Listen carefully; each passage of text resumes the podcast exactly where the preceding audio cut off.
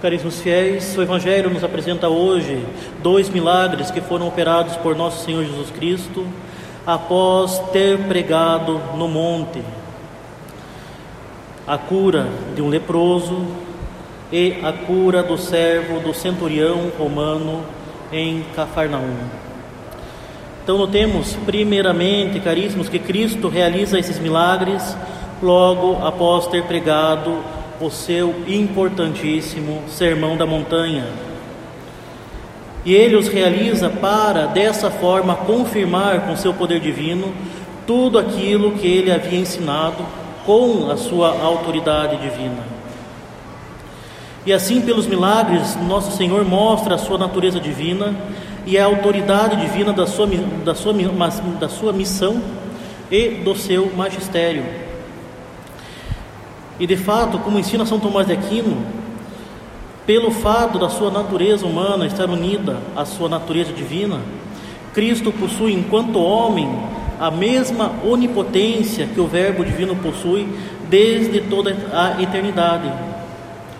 Pois ambas as naturezas encontram-se perfeitamente unidas em uma só pessoa, a pessoa divina do Verbo encarnado. A própria alma de nosso Senhor Jesus Cristo tem todo esse poder enquanto está unida ao Verbo. E essa é a razão pela qual nosso Senhor dominava qualquer enfermidade, perdoava qualquer pecado, expulsava os demônios. E assim a fé na onipotência divina permite admitir mais facilmente todas as outras verdades e, de maneira especial, as ações que ultrapassam a ordem natural. A um Deus Todo-Poderoso são proporcionadas todas as obras excelentes e admiráveis, porque a Deus nada é impossível. São Tomás ensina que, pelo poder divino, é concedido ao homem fazer milagres por duas razões. Primeiro e principalmente para confirmar a verdade que alguém ensina. As coisas que pertencem à fé são superiores à razão humana e por isso não se podem provar com razões humanas.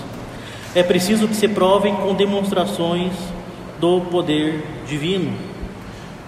E é por isso que Deus concede aos profetas que façam milagres em nome de Deus. Em segundo, em segundo lugar, é concedido ao homem fazer milagres para mostrar a presença de Deus no homem pela graça do Espírito Santo.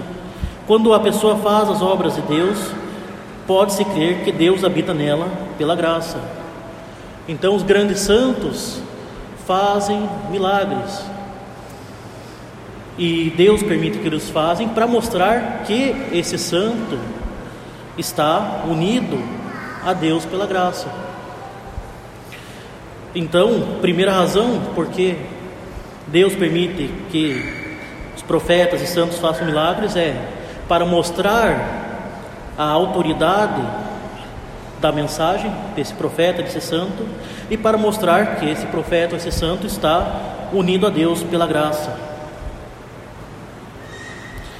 Em Cristo, ele precisava demonstrar tanto que ele estava junto de Deus, quanto a autoridade daquilo que ele ensinava. Ou seja, era preciso demonstrar que nele estava a união da divindade e da humanidade e que seu ensinamento provinha de Deus. Por isso convinha que Cristo fizesse milagres. Ele próprio afirmou: Se não quereis crer em mim, crede em minhas obras. Também disse ele: As obras que meu Pai me concedeu realizar são elas que dão testemunho de mim. Por isso, tendo o Verbo encarnado para nos revelar os mistérios divinos, como ensina São Paulo, logo após ensinar, ele realiza tais milagres que confirmam a autoridade divina da doutrina que ele veio nos ensinar. E nós sabemos muito bem que todos os atos de Nosso Senhor têm ensinamentos para a nossa salvação. Assim quanto aos milagres de hoje apresentados logo em seguida ao tempo do Natal, eles mostram que o Verbo divino se fez carne para a salvação dos judeus, dos pecadores e dos pagãos. O leproso era judeu e por isso, após a sua cura, Cristo lhe envia ao sacerdote para cumprir a lei mosaica a respeito daqueles que sofriam dessa chaga. Ele mostra, apresentando diante de Cristo, uma grande fé na sua divindade. Por isso, ao se ajoelhar, manifesta no fundo a mesma fé e humildade que veremos em seguida no centurião, quando disse a Jesus: Senhor, eu não sou digno de que entreis em minha casa também podemos relacionar a humildade desse leproso à oração do publicano, em contraposição à do fariseu que sobe no templo para rezar. Nesses três casos, trata-se de uma humildade autêntica, que reconhece a própria miséria, vê que só o auxílio divino pode socorrê-la, o que leva à busca da graça divina. Assim, diante de sua doença, grande era a fé do leproso a ponto de, ao encontrar-se com Nosso Senhor, crer na sua onipotência divina e na sua bondade infinita. Estava certo de que uma simples manifestação da vontade do Salvador era suficiente para curá-lo. Se nós reconhecemos nossas misérias, caríssimos, devemos também reconhecer o quanto o pecado é a lepra da alma. Se esta lepra fosse tão visível quanto a lepra física, quão mais repulsiva seria essa lepra do pecado aos olhos de todos. E buscaríamos o quanto antes, sem tardar, a cura dessa lepra, que está tão facilmente acessível no confessionário. Porém, nada está oculto para Deus, e é assim que são vistas por Ele as almas daqueles que se encontram em estado de pecado mortal. Não somente manchada por uma lepra terrível, mas verdadeiramente apodrecida pela morte da alma, que é o pecado mortal. No entanto, como acabei de dizer, todos, todos nós temos em Cristo temos em Cristo o auxílio necessário para nos curar da lepra do pecado. Podemos, como leproso do Evangelho, ir até Ele no sacramento da confissão, para que assim sejamos limpos da lepra do pecado e possamos ter a vida eterna. Sem, sem tardar, nós iríamos buscar a cura de uma lepra física. Qualquer doença que nós temos que seja mais grave, nós já temos receio e vamos o quanto antes buscar o médico. Agora, o pecado mortal, a lepra da alma, é muito, mas muito pior que qualquer doença, por mais grave que nós tenhamos, pois com o pecado mortal nós corremos o risco de morrer para toda a eternidade. Então não devemos tardar, não devemos tardar, devemos buscar o quanto antes a cura da nossa alma se nos encontramos em estado de pecado mortal. E também tenhamos consciência do quão destrutivo, do quão é, terrível é para a nossa alma esse estado. E busquemos ver com os olhos de Deus o mal que isso faz para nós. Quanto mais nós permanecemos Quanto mais tempo nós permanecemos em estado de pecado, mais difícil vai ficar para curá-lo e mais maior vai ser a nossa inclinação para cair nele novamente. Então não devemos tardar. Em seguida, caríssimos, no Evangelho nós temos a cura do servo do centurião. Cura esta apresentada com maiores detalhes no relato correspondente de São Lucas. Trata-se, pois, do servo de um centurião, um homem pagão, ligado à religião judaica por laços de mera estima e beneficência, como dizem os anciãos, os anciãos judeus a Nosso Senhor. O oficial merece que lhes faça esse favor porque ele estima o nosso povo. Ele até nos construiu uma sinagoga. Essa passagem mostra, portanto, o caráter universal da mensagem e da obra redentora de nosso Senhor Jesus Cristo. Ele veio em primeiro lugar para as ovelhas perdidas da casa de Israel, como leproso, mas não só para elas. Depois da revelação divina dada aos judeus, é a hora da salvação alargar-se ao mundo inteiro, a todos os povos e nações. Posto isso, caríssimos, vejamos as virtudes deste oficial romano, que fazem o próprio Senhor louvá-lo, dizendo: Eu vos declaro que nem mesmo em Israel encontrei tamanha fé.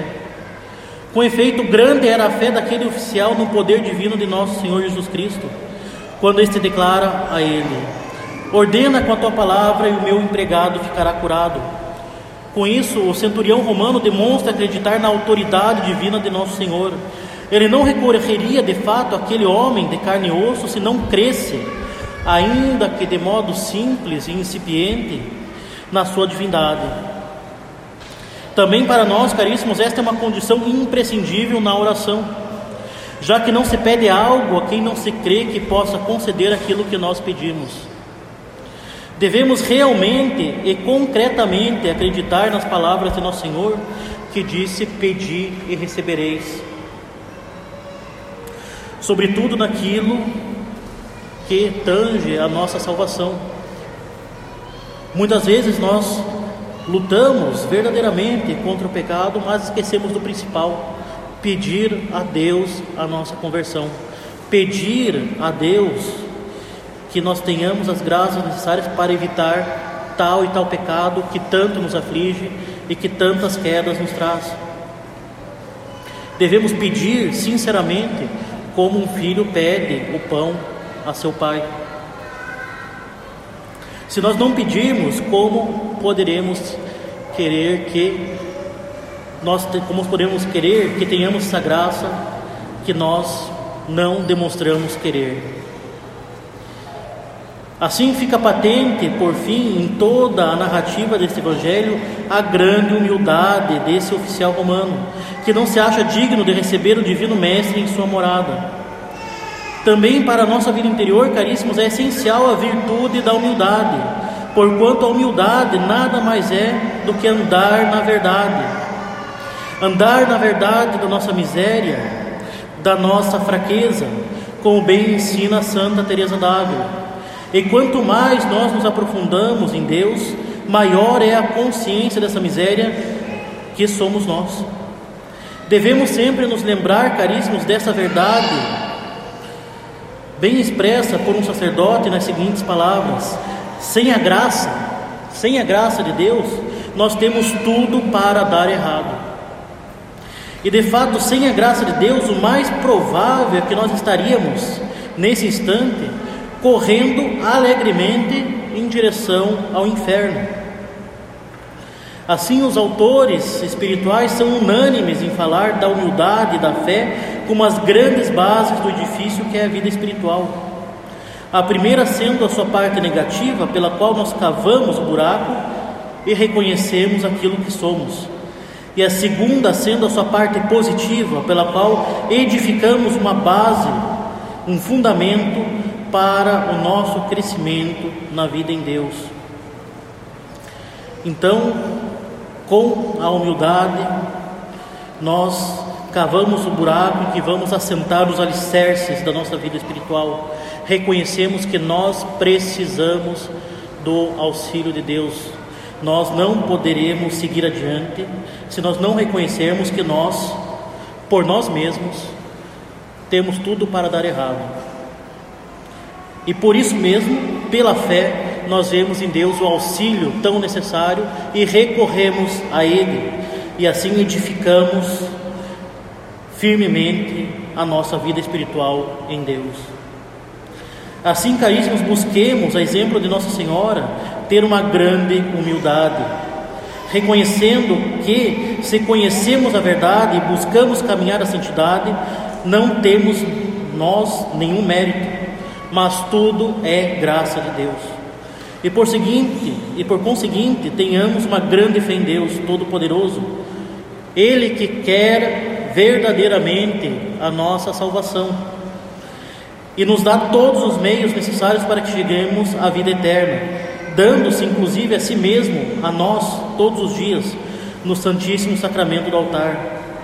Por isso mesmo, dirijamos-nos com grande confiança a Ele, no confessionário em primeiro lugar e em seguida na mesa da comunhão, recebendo a Sua carne que Ele dá a nós para a nossa fortificação, dizendo as palavras do centurião: Senhor, eu não sou digno, reconhecendo assim a nossa humildade, mas se quiserdes, podeis curar-me fundado aí na fé que nós temos no auxílio divino. Em nome do Pai, do Filho e do Espírito Santo. Amém.